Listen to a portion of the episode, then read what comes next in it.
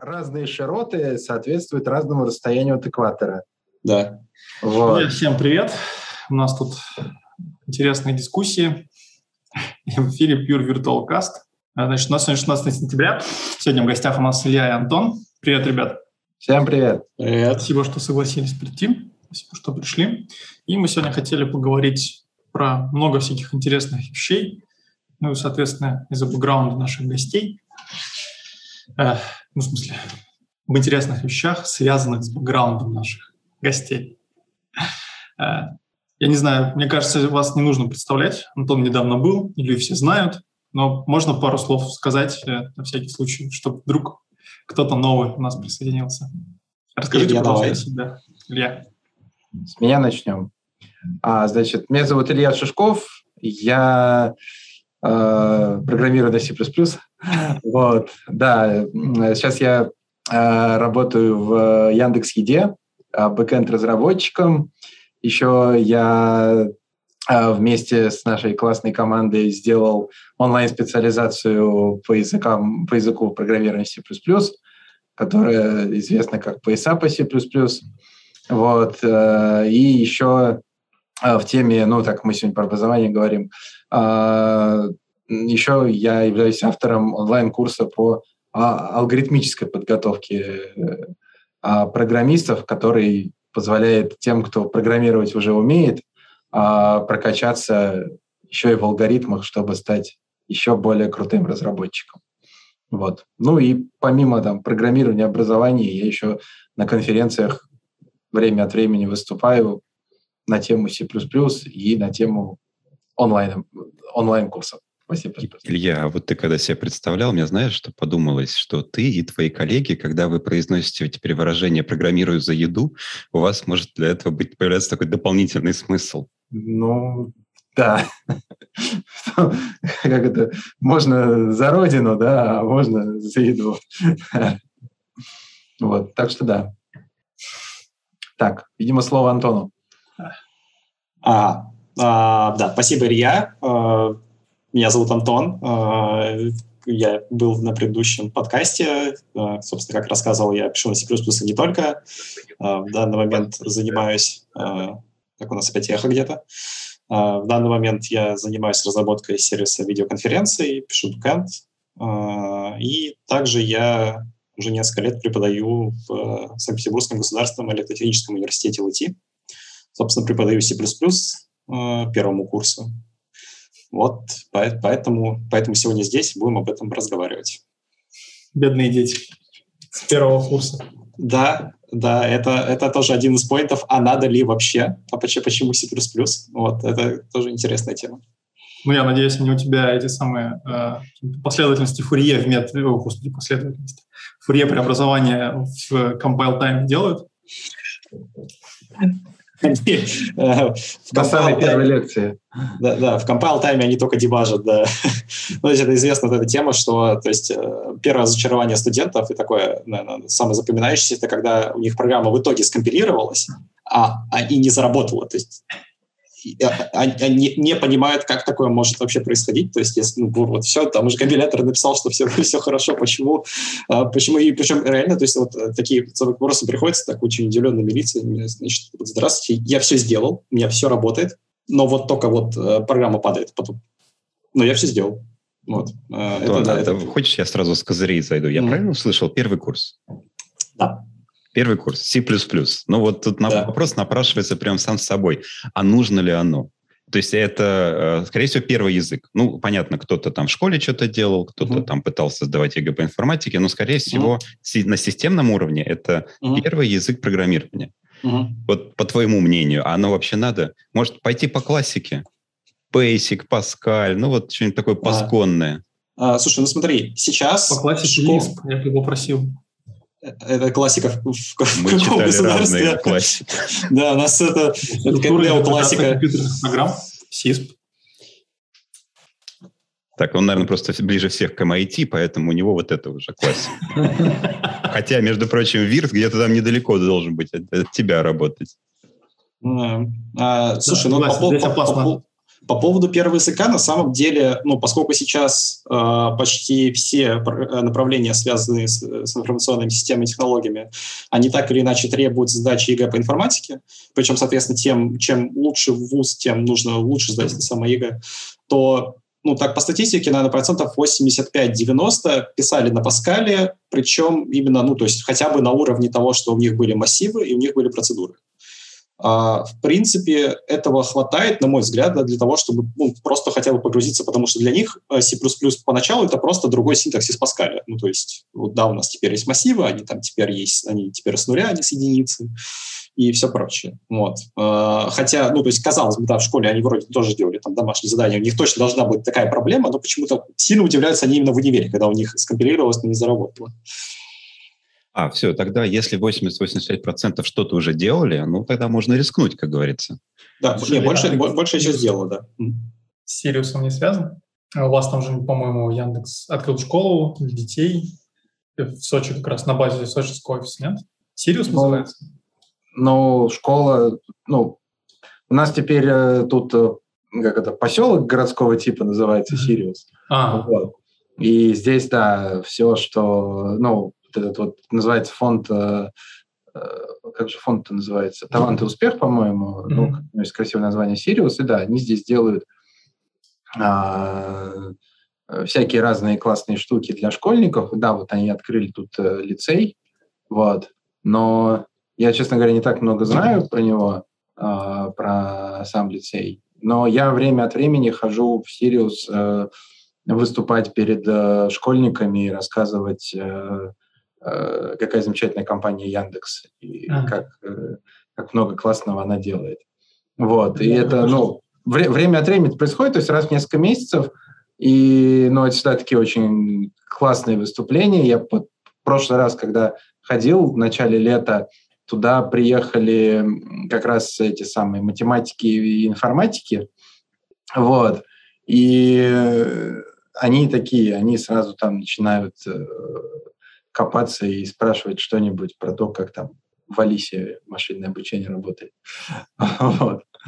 Потому что, ну, иногда, иногда приходится выступать перед э, школьниками, которые там, ну, по направлению искусства, да, они там художники, и им нужно донести ну, все вот эти айтишные штуки так, чтобы им было интересно, чтобы они поняли, но на ну, понятном языке. Вот. А там, когда информатики, то где на пятой минуте выступления мне приходится уже что-нибудь там про C++ рассказывать. Ну, слушай, а ты бы стал на первом курсе давать C++? Вот э, как ты думаешь, вот твой, э, не помню, как белый пояс, да, который начальный, э, как бы с какого возраста безопасно давать ребенку? Но мы когда пояса делали, мы изначально ну, решили, что мы будем э, целиться в людей, которые э, умеют программировать, да, которые там э, как-то знают любой другой язык программирования. Ага. Вот. Потому что если это не так, то нам бы пришлось сделать там отдельный курс введения в программирование, объяснять, что такое переменные, что такое там циклы. Это просто отдельная большая работа. Вот. Поэтому мы тоже целились в тех, кто что-то умеет. А, и так как у нас там есть э, всякие истории, как э, школьники проходили наш белый пояс, то кажется, ну, это точно безопасно для жизни на первом курсе. Вот, потому что если ну, люди, которые поступили на этот первый курс, они ну, профильные, да, то есть они там как-то умеют программировать, хоть, ну, хоть на старом добром Паскале, то при, ну, если как-то правильно подать без жести, то, мне кажется, C++ зайдет очень неплохо. Собственно, так как мы старались подавать его на белом поясе не погружаясь особо сначала в потроха, а давай понять, что вообще на этом языке можно делать. Вот. вот у меня есть такое предложение на подумать нам всем. А, я вообще, я думаю, здесь со мной согласятся, я считал, что языки программирования – это просто инструменты. Это инструмент, который нужен для уже достижения какой-то цели или освоения какой-то специализированной области. Так, например, когда я пытаюсь кому-то объяснить, как э, организован там взаимодействие с процессором, нужен ассемблер. Вот когда нужно учить ассемблер, потому что так надо пояснять. Когда нужно пояснить, как э, взаимодействовать с операционками, вот C пригодится, потому что все API операционок, они на C. вот если подходить с этой точки зрения и показывать, что C++ — это самый лучший инструмент для того, чтобы объяснить вот это, то что бы вы выбрали в качестве вот этого? Э, мне кажется, что, наверное, здесь, э, я бы сказал, мешанина факторов. То есть э, первое, что можно объяснить, это, скажем так, все еще при помощи C++ со страданиями можно объяснить базовые концепции программирования. То есть в нем есть да, циклы, которые выглядят как обычные циклы, в нем есть там, переменные и, и все прочее. Вот, э, и что как бы очень сильно приближает его к другим языкам. То есть алгоритмы, например, да, ты бы предложил, э, например, курс алгоритмов в качестве языка, на котором показывать примеры, рекомендовать делать домашние задания, использовать C++. Ну, вот, кстати, с алгоритмами это еще, может, может быть, стоило бы подумать. Вот. Э, я бы скорее предложил бы как просто как базу, как фундамент, да, как вот в принципе сам по себе вот понять, что такое программирование чуть более сложно, чем то, что было в школе. То есть как построить хоть какую-то более-менее сложную систему, там хотя бы на 500 строчек кода, как связать между функциями, да, там как, как создать класс и так далее. То есть, э, опять же, то есть вот, немножко, да, уже пытаться ОП. Э, начать с ОП, потом Grasp, Solid, там банда четырех и погнали а, туда? Так далеко наш курс по C++ не заходит. Нет, нет, а вот если бы тебе предложили, Антон, вот решай а? сам, что читать, вот, и ты бы подумал, ну вот хочется C++, но на фоне чего-то красивого. Если бы я читал Pure OOP, я бы читал бы его на шарпе. Я тоже почему-то думаю, что да, объектно-ориентированные, шарпы, Java там могут показать себя даже чуть лучше. Да, следующий пункт, э, который можно рассказать, это ну, примитивный, так сказать, введение в то, как устроена, в принципе, архитектура ПК. Да? То есть при помощи указателей мы показываем, что память это, ну, то есть это все еще абстракция, да, но там C++ позволяет хоть как-то на нее более-менее взглянуть, что мы можем интерпретировать память по-разному, э, что там у нас есть разные сегменты памяти, у нас есть хип, у нас есть стек. Вот, у них но здесь ты разные... тоже понимаешь, проще уже просто mm. показать людям ассемблер, там все просто, даже переменных нет, и погнали. Ну вот, не знаю, просто мне кажется, что для того, чтобы в ассемблере дойти до объяснения сегментов, да, и там показать именно на практике, придется сначала прям очень, очень много чего изучить, того, что причем люди, скорее всего, не смогут напрямую использовать, да. А в C++ просто учат циклы и так далее, и потом рассказывают, что, смотрите, ребята, если вы хотите, чтобы объект существовал в памяти подольше, да, то вы, оп, не просто его создали, а создали через new, да, и потом нужно его автоматически, ну, точнее, нужно самим удалить, а, то вот, соответственно, ты просто в процессе обучения вдруг перескакиваешь и начинаешь рассказывать про там, mm-hmm. сегменты Хороший, памяти, хороший вариант. Так, Илья, а ты что думаешь? Ну, тут, кстати, да, вот э, хочется добавить про ассемблер, то что все-таки ну, какой-то там прикладной код мы точно не будем писать на ассемблере, да, и когда ты объясняешь э, какие-то вещи, связанные с архитектурой э, компьютера на примере плюсов, то есть какая-то вот эта связь. Вот язык C++, на котором я программирую, и вот я там средствами этого языка могу увидеть э, э связь этой программы с э, памятью, да, например. Вот. А ассемблер – это какая-то, ну, такая штука, как бы вещь в себе. Ну, вот научили меня, да, там на ассемблере что-то писать. А как это связано там с кодом на C++, ну, непонятно. Вот. Ну, то есть понятно, что это может там все объяснить, там компиляцию, все вот это. Но это как бы отдельная история.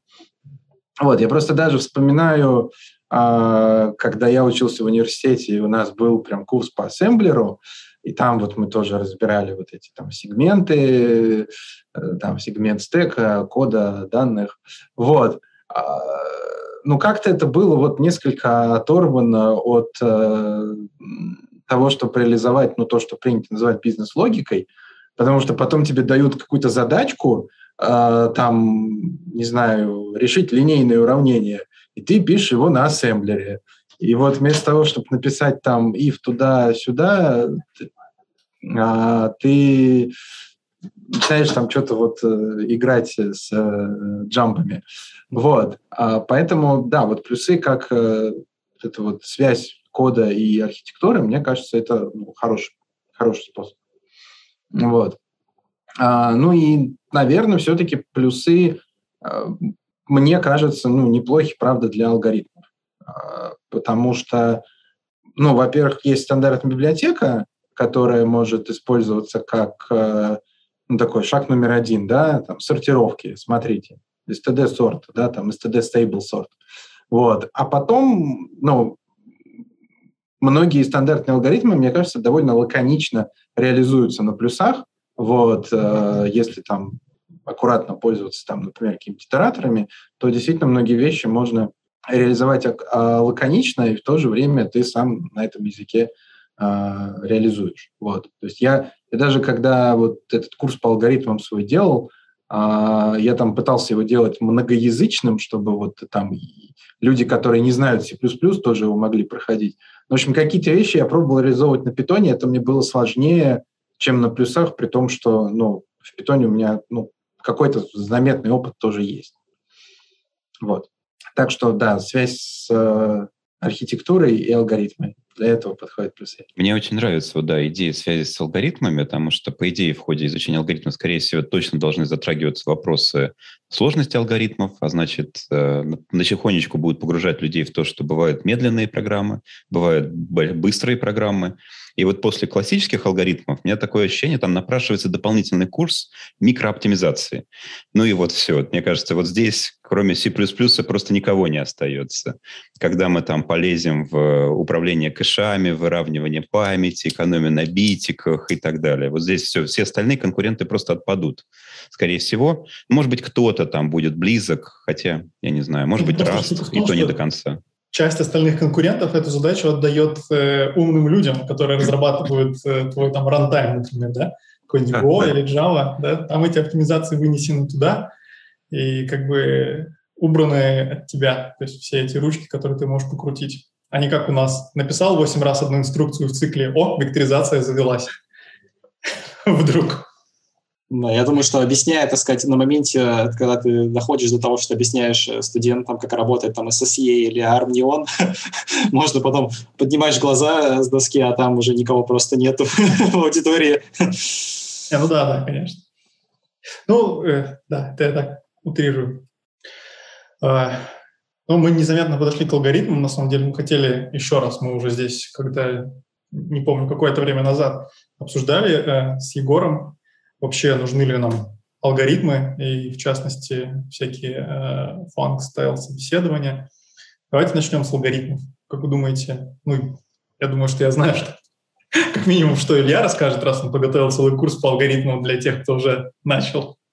Но все-таки, ну, может быть, тогда расскажешь, почему э, ты считаешь, что это что-то must-have для человека, который перекладывает JSON в Python? А, ну, на самом деле, я когда брался за курс по алгоритмам, я, может быть, даже не из какого-то там собственного убеждения, что это must-have, а за это брался. И это был, наверное, способ, э, ну как, увидел проблему и пытаешься ее решить. Вот. И э, проблема, э, ну, заключалась в том, что приходит тебе на собеседование человек, да, у него там резюме 7 лет программирования каких-нибудь систем вирту... виртуализации. Вот, думаешь, о, крутой. А даешь ему задачку, а он такой, оп, и у него э, не получается. Вот. И мне показалось, что это ну, действительно а, есть такая проблема, что есть немало людей, которые а, ну, как-то научились программировать, да, то есть есть много людей, которые перепрофилировали, перепрофилировались, да, они там высшее образование получили а, какое-нибудь, ну, не программирование, да, и поняли, что вот хотят быть разработчиками. Но вот они как-то научились. Вот, они там работают, да, делают э, какие-то полезные вещи, но когда они попадают вот на FAANG-style собеседования, они понимают, что им вот этого вот э, навыка э, быстро и аккуратно написать небольшой кусочек кода им не хватает. Вот. И этот навык точится как раз-таки алгоритмическими задачами. Вот, собственно, у меня была такая мотивация в свое время, а, чтобы ну, дать людям а, такой минимум, да, чтобы не рассказать все классные алгоритмы. Вот, а я ж э, студенческие годы в Олимпиадах участвовал, вот, и я там много каких с, с какими-то классными, интересными штуками сталкивался.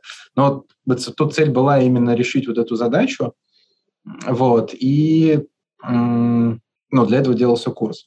А, про сами собеседования, вот э, я когда кандидатам на собеседованиях рассказываю, собственно, почему, почему все так, я сам э, понимаю, что я даже не могу представить, как э, можно проверять, ну, как можно проверять по-другому. Вот. Ну, то есть у нас задача, э, когда вот человек приходит на собеседование, за 45 минут понять, умеет ли он превращать мысли в работающий код. Тут, да, Сереж, ты что-то хочешь? Мы а, а, послушаем Антона, и потом вернемся к этой мысли. Просто вначале про преподавание алгоритмов интересно, mm-hmm. как ты считаешь? А, да.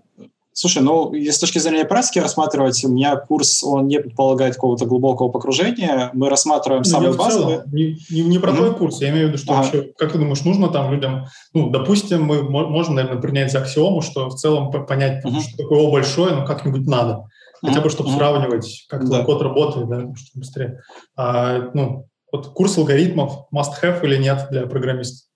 Смотри, я считаю, что курс алгоритмов must-have, но с поправкой на то, что, э, на мой взгляд, смотри, для практики, для практики достаточно знать очень базовые вещи, как мне кажется.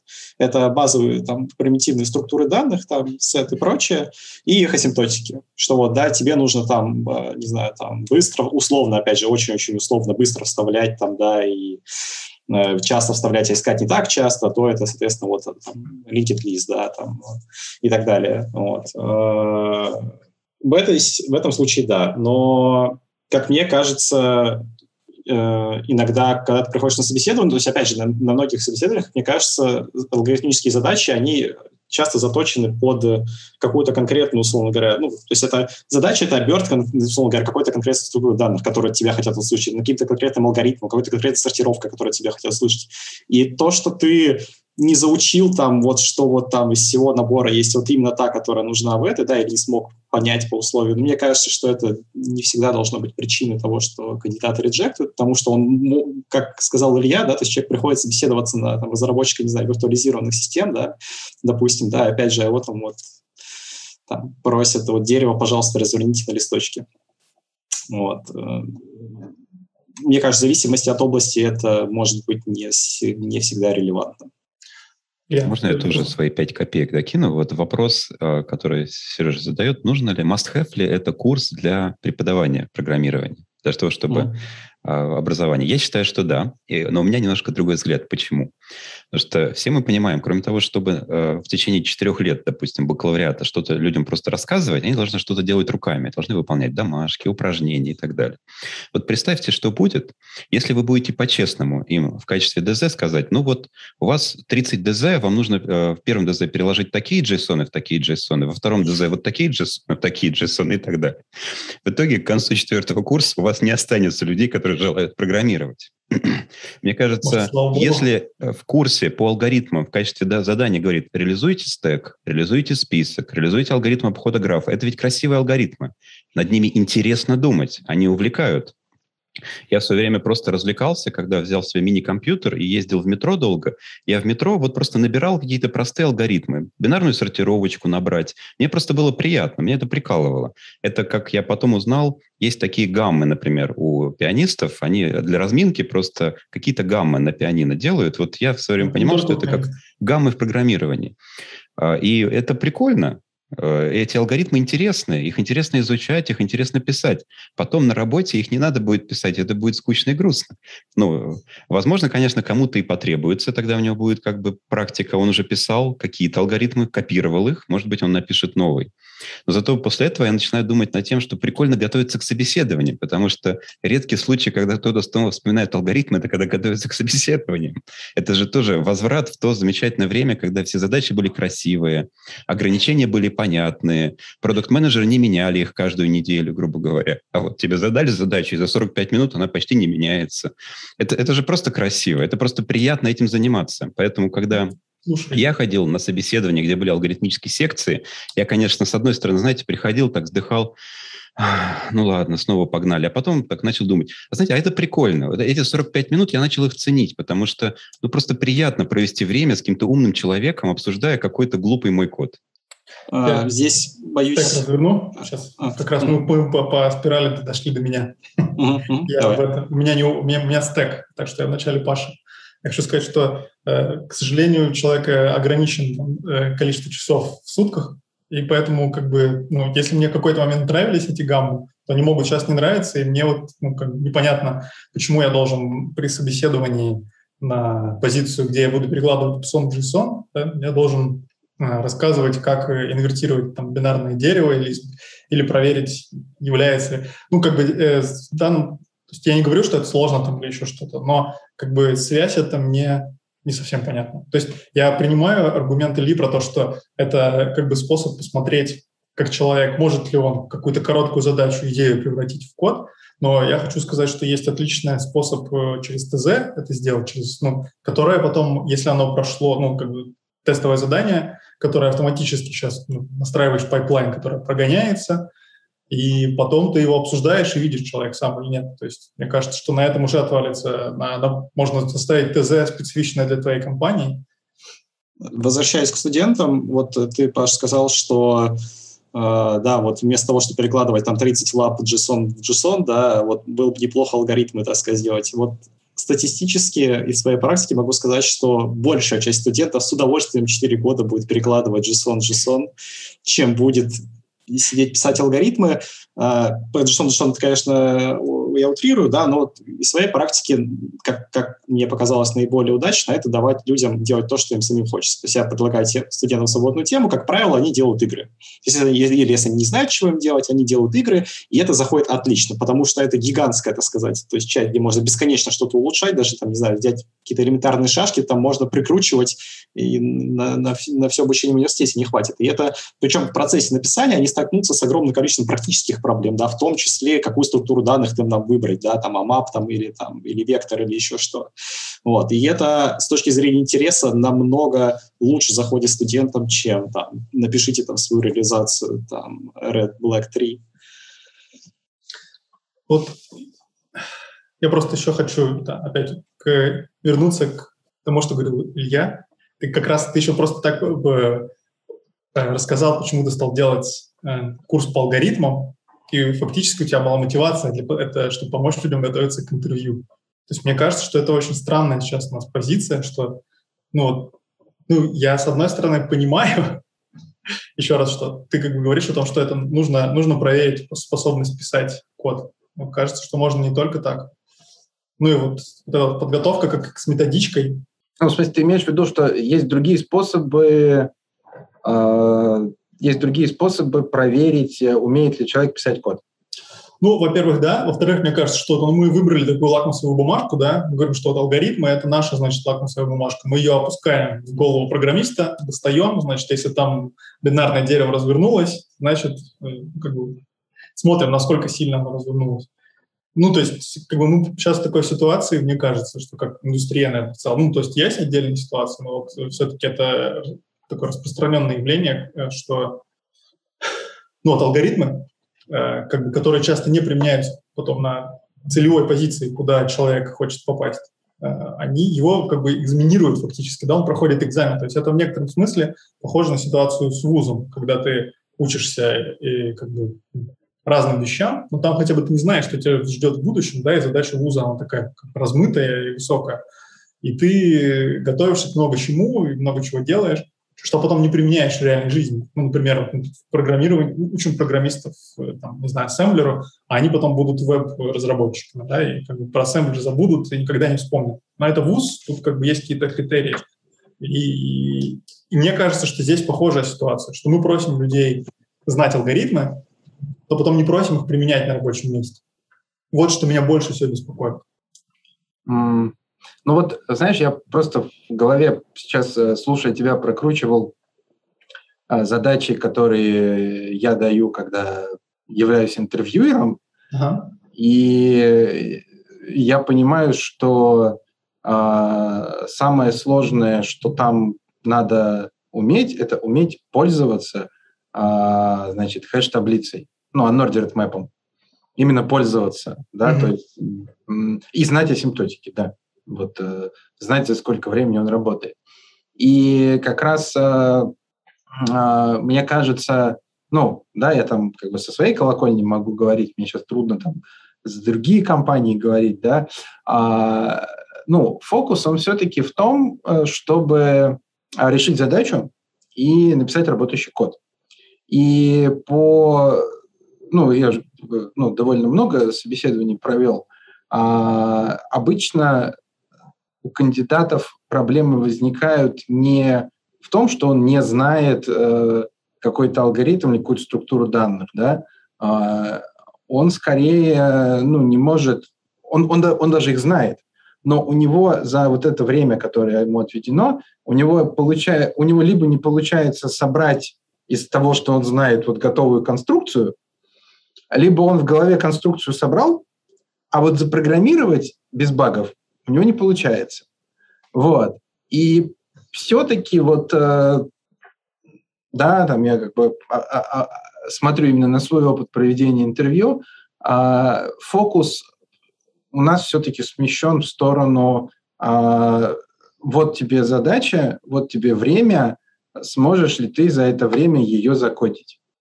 И большинство там, ну, ошибок, которые люди делают, это ошибки в реализации, да, то есть у них не получается написать э, там код без багов, вот.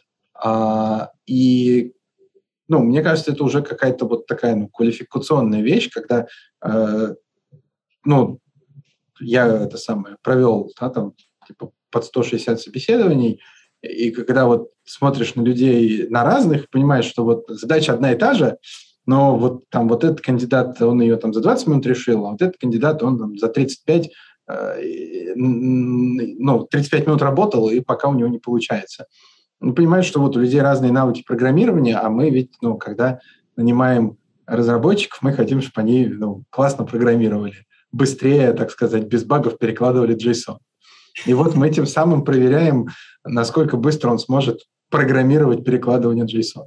А ты не думаешь, что здесь есть какой-то определенный фактор того, что это все-таки именно собеседование, и люди очень по-разному работают в, так сказать, разных средах комфортности, да, то есть очевидно, что собеседование – это довольно-таки дискомфортная среда, да, и человек, который там не смог переложить JSON за 20 минут просто потому, что на него вот сидят и смотрят, ну что, как переложил там, а переложилось за, там, за логарифм или за, за линию, да, но вот, э, то, может быть, ну, как бы именно практические задачи на работе, когда он сидит, и у него вот, вот есть задача просто, и все, и, может быть, у него все получится.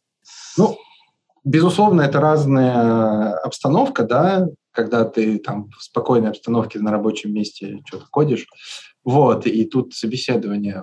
Ну, поэтому как бы это ну, это разный процесс, да, работы и собеседования. Вот, как э, у меня один коллега говорил, что вообще собеседование – это отдельный вид спорта. Вот, да, и надо, значит, надо, значит, под него тренироваться. Вообще вот интересная, Сереж, твоя мысль про э, тестовые задания, да, что мы даем человеку домой тестовое задание, он его делает, мы там как-то автоматически его проверяем, вот, и потом с ним общаемся. Вот учитывая, что из крупных компаний, ну, я, по крайней мере, не знаю никого, кто так делает, Интересно, возможно, такой подход оказывается операционно слишком дорогим. JetBrains. У меня такая гипотеза. Может быть, я, да. Я ходил в JetBrains, я делал для них тестовые. Ну вот, теперь мы узнали как минимум одну компанию, кто так делает. Из крупных. JetBrains нам ничего не платил. Это вторая по величине поисковая компания в России так делает, я сталкивался. А, хотите, я попробую всех рассудить? И как Давай. в анекдоте объяснить, почему все правы. А, и Сережа прав, давайте тестовые давать, и Илья прав, давайте алгоритмы я, я тут хочу на всякий случай кое-что прояснить. Я как бы считайте, что я сегодня просто адвокат дьявола. То есть э, мои слова не выражают мою, мою, мою настоящую позицию, да, потому что я, если честно, не знаю. Я Нормально. не нанимал большую, большие компании, я не, не собираюсь выстраивать HR-пайплайны в большие компании, а в маленькие гораздо проще. Да? Ты общаешься, ты честно рассказываешь, что ты делаешь, и потом, да, либо тестовое задание, у тебя не такой большой поток. Вот, ты произнес правильное слово, HR pipeline. Дело в том, что вот этот найм, это же тоже процесс. Особенно в больших компаниях, где это что-то воспроизводимое и частое. А значит, у него должны быть, наверное, какие-то измеримые метрики, по которым мы можем понимать, вообще этот процесс двигается так, как мы хотим. Мы его делаем лучше, мы его делаем хуже, или что бы мы ни делали, он остается прежним. И Количество решенных задач на собеседовании. С точки зрения найма есть очень большая проблема, потому что, по сути, вот я как себя моделирую, что такое найм? Это как проверка э, гипотезы в математической статистике. У тебя есть истина. Этот человек справится с работой и не справится с работой, но ты ее не знаешь. Ты должен угадать. Значит, если ты угадываешь правильно, что он справится, и ты его нанимаешь, ты молодец. Если ты угадал неправильно, что он не справится и не нанимаешь, ты тоже молодец. Но дальше возникают ошибки первого и второго рода когда он бы справился, но ты ошибся, и ты его не нанял, и э, он не справился, но ты его нанял.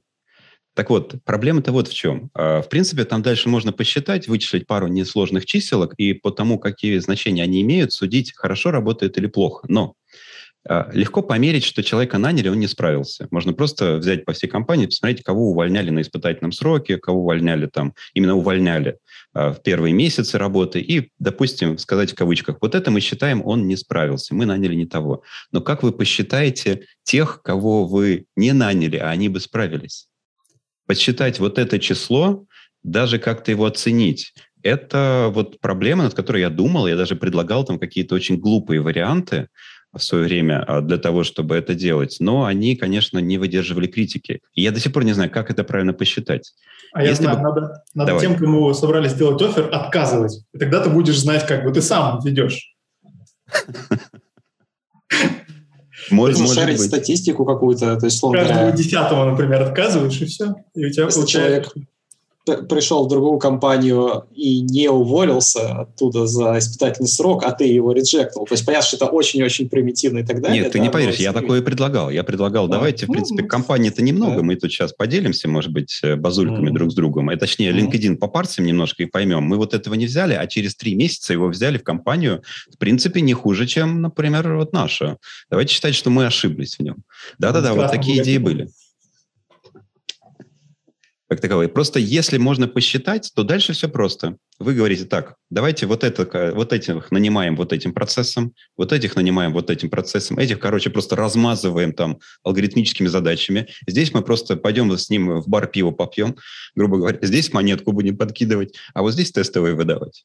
Если какие-то из них покажут э, достоверное статистическое различие, а, берем ту стратегию и распространяем ее уже там на большое количество наймов, которые лучше всего работают с точки зрения вот что мы хотим. Мы хотим э, лучше э, реже упускать специалистов или мы хотим реже совершать неправильные наймы. Мне, кстати, кажется, том, что... сейчас баланс меняется. Вот э, раньше мне все говорили, самая большая ошибка – нанять не того. Вот. Э, а когда я начал их спрашивать, а вот ошибка э, не нанять нужного, вы когда-нибудь ее считали? Они говорят, нет, мы не можем ее посчитать. Мне кажется, последние годы это как-то так она дрейфует. Все боятся, потому что как-то работы много, количество, так, э, такая есть грубая шутка, да, количество интеллекта на планете одинаково, а количество людей растет.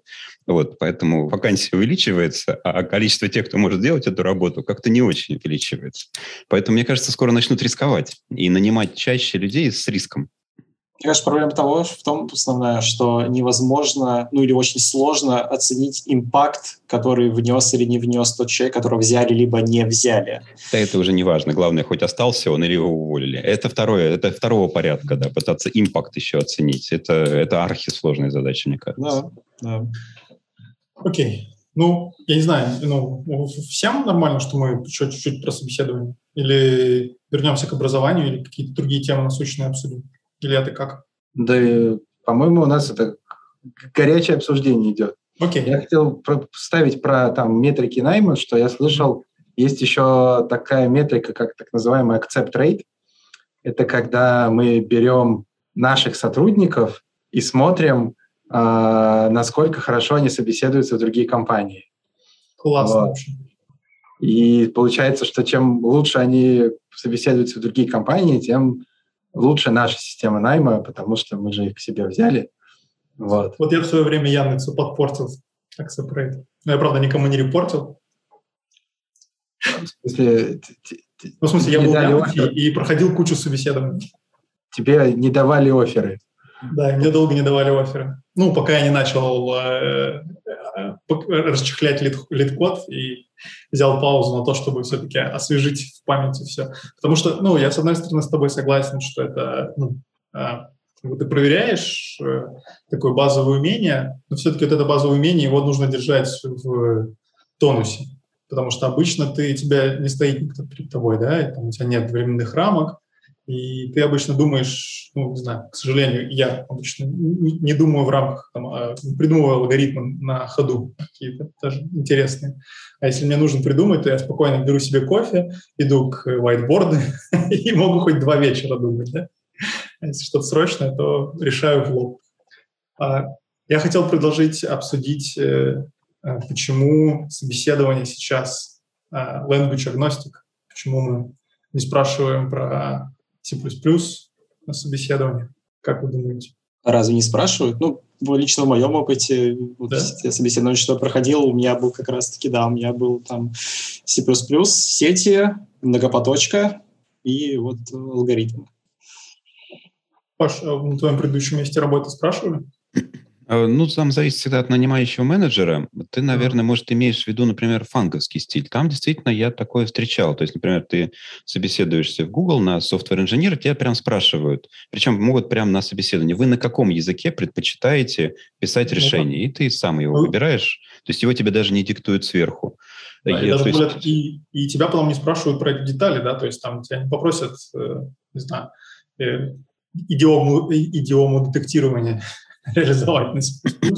Да, ну, мне такая логика понятна. То есть, опять-таки, надо понимать, если очень большой найм, то желательно, чтобы приходили люди, которые код пишут в среднем нормально. То есть, потому что если придут люди, которые пишут очень сложный код, это будет плохо, остальные его не смогут прочесть, грубо говоря. Поэтому здесь проще не вдаваться в дебри языка, да, а просто чтобы на любом языке мог писать более-менее нормальный код. Я вот, в принципе, уверен, что не используя каких-то фишек крутых. У нас вот кого не посади, дай ему любой язык, дай методичку, и мы, в принципе, на любом языке будем писать. Да, это будет не самый лучший код на этом языке, может, не самый идиоматичный, зато, скорее всего, самый простой и самый читаемый.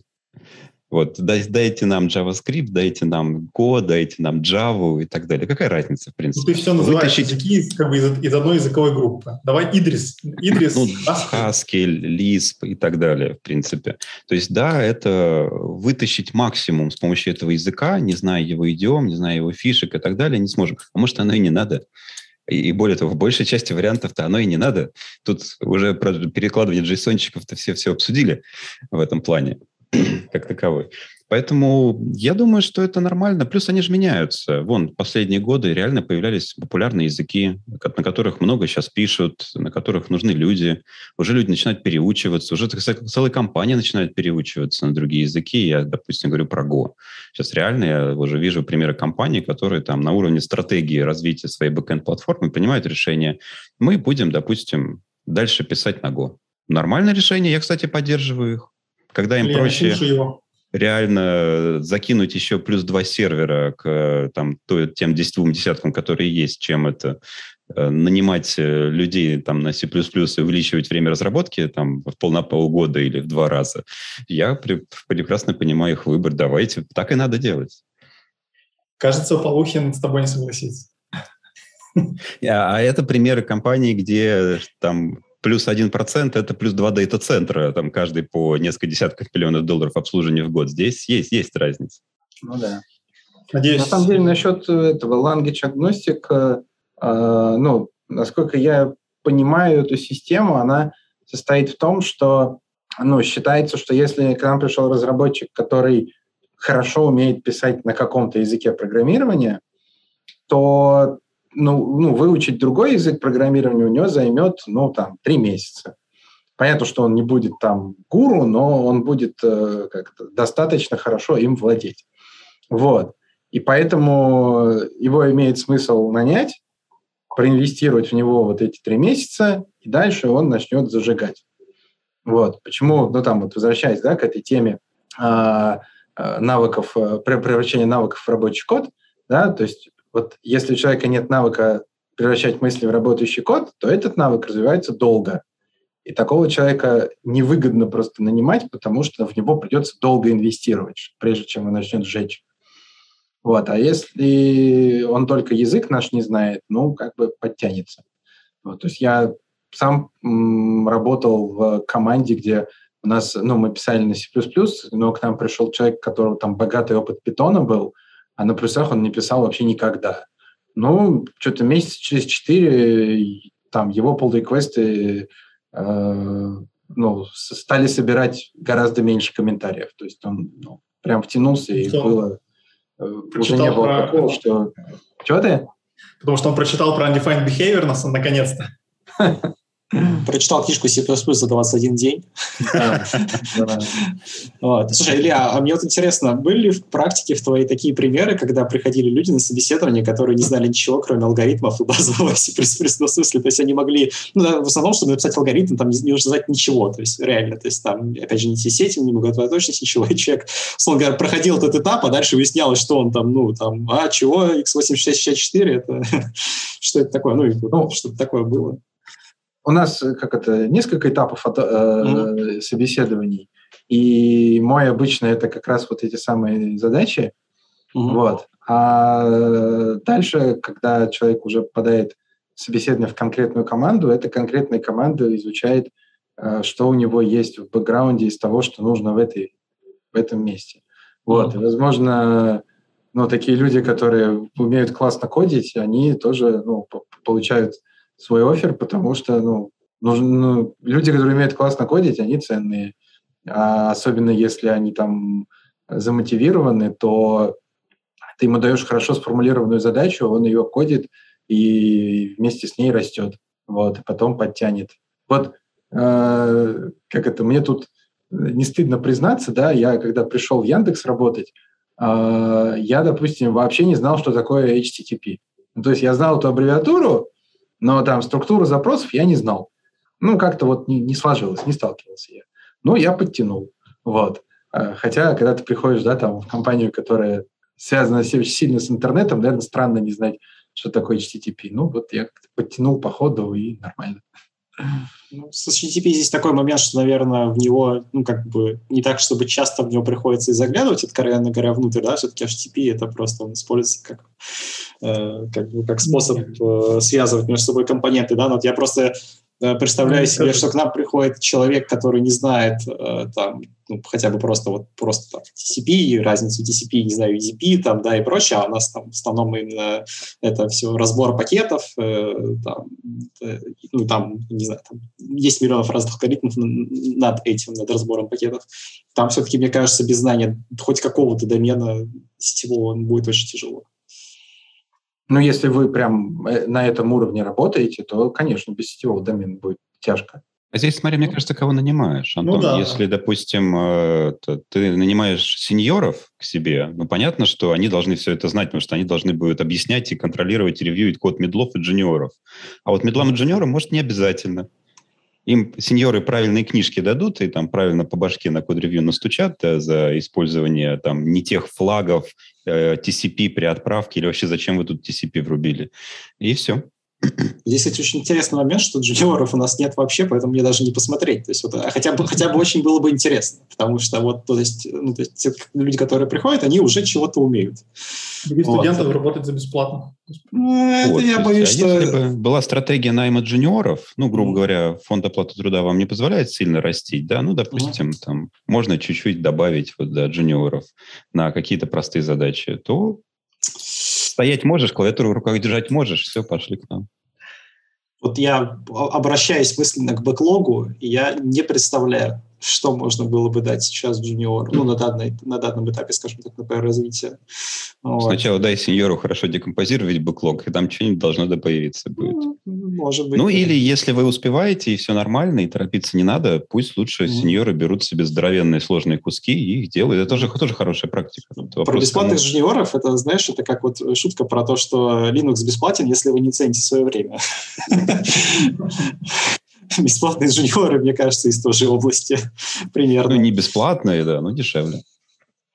А, слушай, по поводу сети, я вот не знаю, у меня есть опыт сбора команд, когда просто был сетевой инженер, даже на самом деле был сеньор с глубоким знанием сети. сетевой инженер, именно сетевой инженер, абсолютно без бэкграунда в э, программировании. Ну, mm-hmm. типа максимум shell или там на питоне какие-то инфраструктурные. И мы нанимали просто general, как бы, ну, программистов, которые хорошо умеют C++, потому что когда были какие-то проблемы с сетью, то были два, две точки входа, которые ну, могли про сеть все что угодно рассказать, потому что они ну, один там э, core разработчик провайдера был когда-то, другой как бы того же, ну, как бы, тоже крупного провайдера, типа сисадмина, что-то, не знаю, как-то, ну, сетевого инженера, в общем, сетевого инженера. Вот. И они все объясняли, что делать, а программисты как бы делали. Это, знаешь, это схема, да, интересно. Но ну, это похоже на такую... сложно на, на научную такую, знаешь, схему, где вот есть какое-то предприятие, там есть какой-нибудь химик, да, который там все знает и просто какие-то формулы там страшные рисует, а программисты просто коэффициентики программируют так, чтобы там все это складывалось хорошо. Да, это не модель вот современная, типа кросс-функциональных команд, когда там команда, ты в любого члена команды вкидываешь все, что угодно, и он это делает. Просто если эта модель не работает, можно другие, когда да, там ну, есть да. главный архитектор, так сказать, он всем спускает, что надо делать, и там уже это... Он проектирует структуру всего конечного автомата, из которого состоит, короче, вся программа, а младшие инженеры просто добивают туда эти переходы из одного состояния в другое. Да, да. Ну, то есть у нас э, как бы ядро все программировал фактически вот этот чувак, один, а мы там всякие интерфейсики сбоку добавляли, чтобы это все. Ну, ну да. Ну, я к тому, что это просто меняет и найм, потому что найти... Ну, нам нужны были люди с очень глубоким пониманием сети, и когда мы нашли одного, мы поняли, что ну, как бы дальше искать, ну, по крайней мере, в нашем городе было абсолютно бесполезно, потому что... Ну, поэтому это, это тоже немножко к собеседованию. Да, что иногда приходится подстраиваться под рынок. Так, о чем мы еще хотели поговорить? Или есть еще какие-то комментарии? Ну так, вроде, да, тему собеседований прям... Да, уже, уже слишком горячо стало. Я прям да, чувствую. вообще со всех сторон обсудили. Причем просто у нас тут не первый раз уже. Да. Вот, в преподавании вот... А, а, давай, давай, я. А, ну я хотел просто сказать, что там мы как-то начинали с образования, вот, и в анонсе говорили, что будет образование, очень много посвятили а, этим самым э, собеседованием. Вот. А, хотя, ну, вот эта вот тема, нужно ли учить алгоритмам, да, тем же, да, она, ну, тоже такая, э, можно долго, долго дискутировать, насколько глубоко надо учить программистов. Ну, хотя это, наверное, сильно зависит от того, а, ну, насколько, ну, куда ты этих программистов готовишь. Вот, потому что если ты учишь программистов с прицелом, что они там пойдут э, какие-то там крупные компании будут там создавать какие-то супер стартапы, то, наверное, их стоит получше научить алгоритмам. Если ты учишь э, с прицелом, э, ну, это, это для них просто не профильное, да, там люди учат, не знаю, они там изучают какую-то экономику, им там параллельно дают программирование, чтобы они понимали, как это, потому что сейчас, кажется, все программируют. У нас на э, поясах по C++ был э, ученик, он про себя там большой достаточный отзыв написал. Он вообще врач. И он рассказывал, что... А, он, он анестезиолог, вот. А, он рассказывал, что вот ему в работе тоже приходится кодить. Ну, такое. вот Это мне вспоминается статья, по-моему, 80-х годов академика, академика Ершова «Программирование как вторая грамотность» тогда предполагалось, вот рассказывалась эта история, что когда-то в древние времена были люди, которые были грамотные, они были как маги, они единственные, кто умели читать книги и писать книги.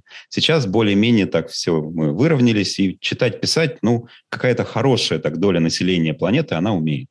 Так, может, не все, понятно, еще, но хорошая. И вот э, тогда, в 80-е, наверное, это было такая еще э, такое, смотрели в будущее, в светлое будущее, естественно, что вот и все еще научатся программировать и все будут программировать компьютер. Как вот писать и читать? Ну, слушай, в некотором смысле так и есть. Просто, ну, а наши, наши, наши, наши языки программирования, это не, ну, которым пользуются на ежедневной основе, да, это не C++, очевидно. Мы Excel какой-нибудь, вот там, мастер Excel, почему нет? Excel вообще да. шикарный пример функ- чисто функционального программирования, если так задуматься. Слушай, ладно Excel, у меня был товарищ, который мог э, микроволновку так запрограммировать, что она готовила вкусно. То есть там нужно было вводить реально последовательности команд, ну, типа там включись, выключись, такой-то, такой-то, это самое, вот. Он прям знал четко, что вот курочку надо вот так готовить, рис вот так вот. То есть и как бы без всякого бэкграунда в программировании. Ну, не, например, он, правда, он программировал микроволновку ее с помощью ее интерфейса или он там как-то... Там, там какая-то, да, навороченная была с тем, что она, она правда могла принимать. То есть там, знаешь, на некоторых есть кастомные программы, типа там кашу сделать, там мне еще что-то, какие-то кнопки. Ну, у него просто были эти кнопки, и были еще была дополнительная кнопка типа «Ввести программу». И вот он на ней вводил, там, не доверяя вот этим вот готовым. Вот. Ну или, например, помните, была попытка такая, и многие, кстати, пользуются э, if, if then, EFTT как-то. If this, then, then this, как-то так. В общем, штука такая, что это актор в интернете, ты можешь настроить э, такой сайт, который может, например, слушать Twitter, там у него куча входов и какие-то выходы. Например, там публиковать твит, отправить смс, позвонить мне, сделать напоминалку в календаре. Короче, можно вот как бы фактически соединять э, вот эти вот штуки, и люди очень активно пользовались, не знаю, как сейчас, это вот из нулевых, по-моему. Э, не, ну сейчас, насколько я знаю, вот в среде там предпринимателей очень э, широка, то есть очень популярная тема no-code, когда ты мышкой накликиваешь себе там какую-то информационную систему, и она там, да. значит, э, делает все, что тебе надо, настраиваешь там себе какие-то пайплайны. Вот. Меня, кстати, еще, Паш, мысль э, пришла, что вот было, значит, а, особое умение читать и писать, да, теперь особое умение это программировать, а вот там, возвращаясь к теме нашего образования, да, а, как это, если их соединить, это тоже какой-то особый навык, когда ты умеешь э, там программировать, да, а еще ты умеешь про это хорошо написать, хорошо рассказать, и, собственно, передать э, ну, там, свой опыт другим людям. Это прям, кажется, ну, отдельный навык. Вот, причем э, я вот, э, значит, стал вести телеграм-канал, вот, и там рассказываю какие-то, значит, из своего опыта истории, и про алгоритмы тоже рассказываю. Вот. И я понимаю, что написать хороший такой пост – это прям, ну, отдельное искусство. Вот. Это да. И можно там какую-то небольшую программку закодить там за часок, а потом часа два про нее писать и рассказывать, какая она, значит, э, что и как у тебя там, почему получилось.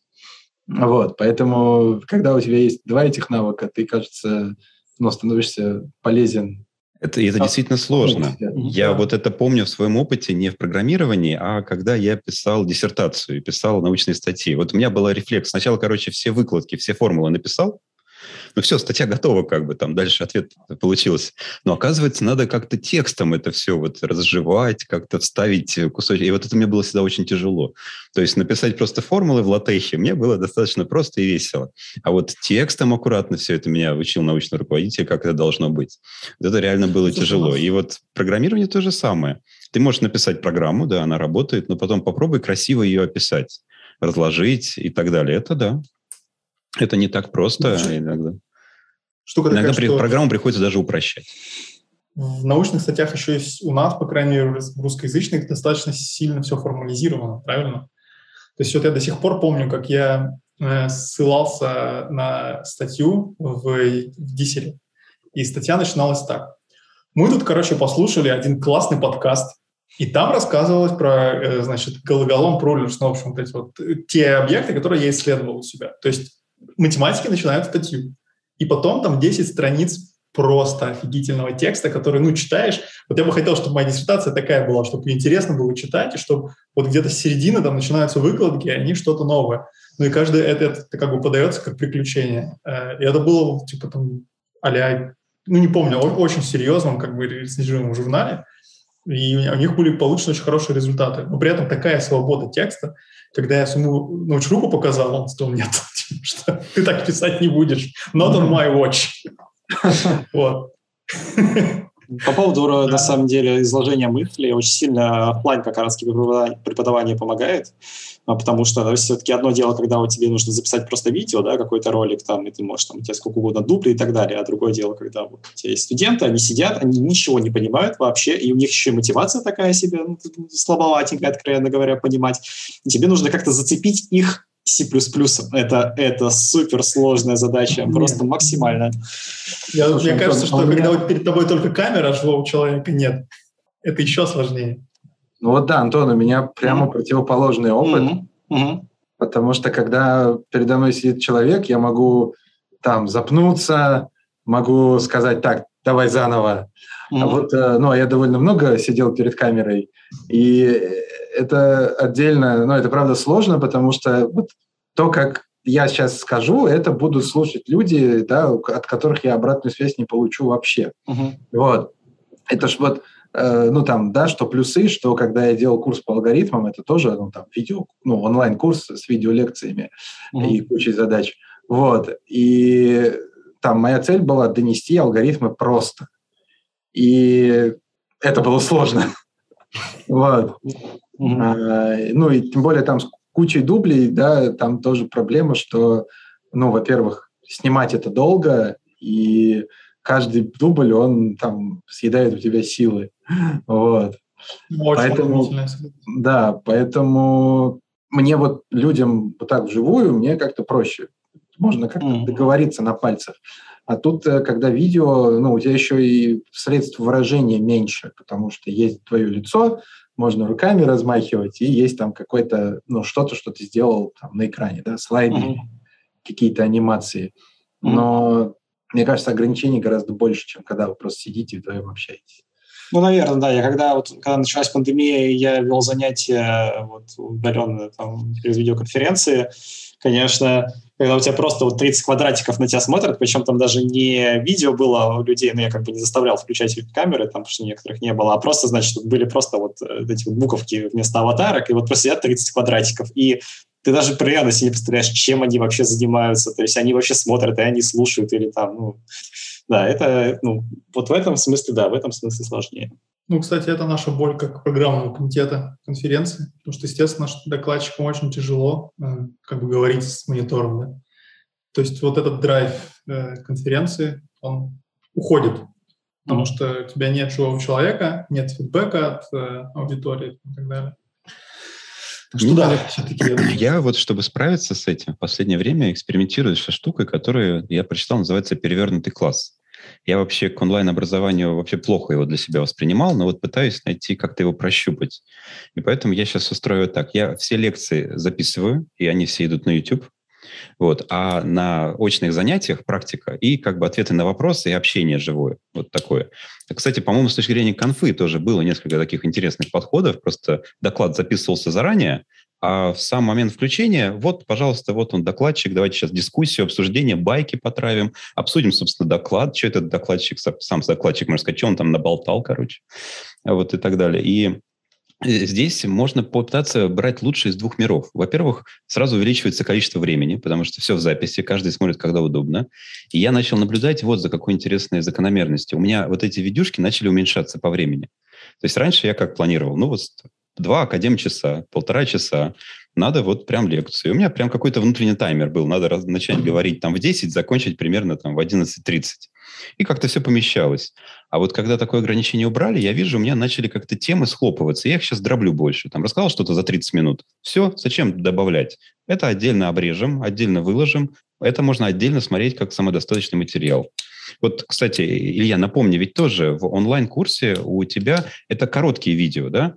10 минут, 5 ну, минут, 15 да, минут. Там максимум 15. Вот максимум 15 минут. Э, ну, там на поясах, я помню, самое длинное было 18, оно было мое, когда я, ну, не смог. не смог его разрезать и, значит, это самое а, как-то сжаться. Вот. А так, ну, да, и, ну, все-таки как-то, к сожалению, да, когда, ну, ты как лектор довольно сильно вкладываешься в подготовку этого видео и в съемку, это, ну, прям э, трудоемко.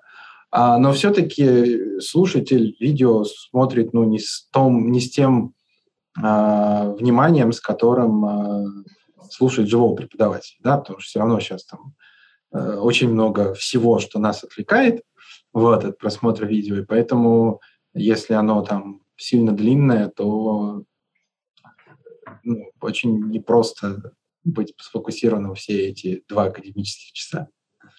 пробовал себя слушать на 1.5? Ты знаешь, как я себя практически всегда слушаю на там 1.5. Вот. И когда я себя слушаю на, на скорости 1, мне кажется, ну что так медленно? Ну вот. И я помню, что когда мы снимали пояса, даже некоторые... Ну, у нас был там еще один лектор, который медленнее меня говорил, и говорили, вот, типа, что человек так медленно говорит? Мы тогда говорили, что ну вот есть фича, да, можно там тыкнуть и слушать его быстрее. Ну, то есть получается, что каким-то людям действительно комфортен вот этот неторопливый способ изложения, а тем, кому не комфортен, у них есть прекрасная возможность сделать громче. И таким образом, ой, не громче, быстрее. А, таким образом, кажется, ну, все выигрывают. Да, согласен. What a time to be alive, как говорится.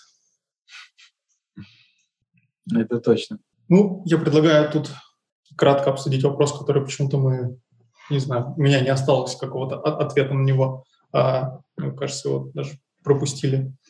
А, вот у плюсов какая-то есть э, специфика преподавания? Как, ну, вот, как бы я, у меня, естественно, в голове есть ответ. И Кейт Грегори, э, твои доклады, Илья.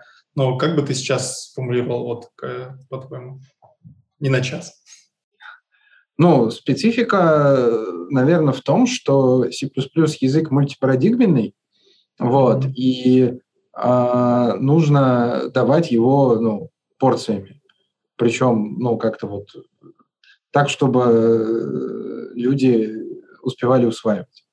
Вот. Там снизу вверх или сверху вниз, да, это вот там отдельная история, вот, и это, наверное, зависит от того, насколько люди вовлечены. Ну, то есть, когда мы там онлайн-курсы делали, нам было важно, чтобы людям было все время интересно. Поэтому мы там шли сверху вниз, чтобы они там не пере, ну, их не перегрузить и сохранить интерес.